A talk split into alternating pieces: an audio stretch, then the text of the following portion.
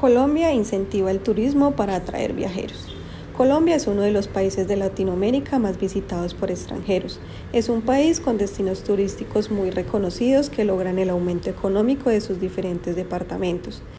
Gracias a todo esto, Colombia logró una recuperación turística desde la apertura comercial en todo el país.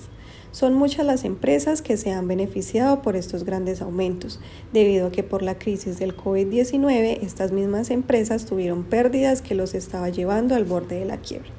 Muchos empresarios lograron mantenerse en los tiempos más difíciles y gracias a eso sus empresas aún siguen funcionando.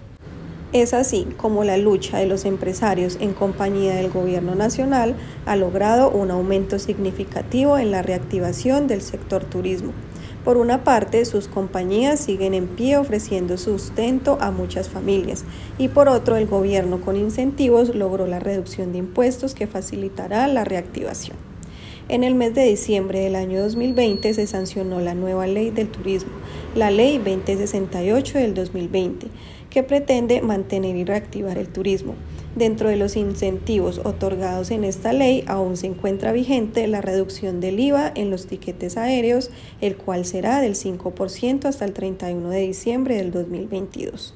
También la suspensión transitoria del pago de sobretasa a la energía en establecimientos hoteleros, de alojamiento y de eventos.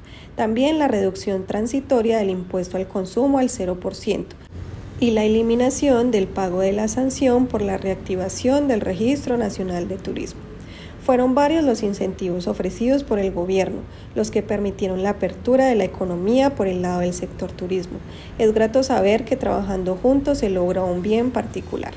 Para este año 2020 se han presentado cifras altas con relación a la visita de extranjeros, que están contribuyendo con el incremento del turismo en muchos sectores del país. Igualmente se espera que lo que queda del año sea aún más alto y más beneficioso para todo el sector.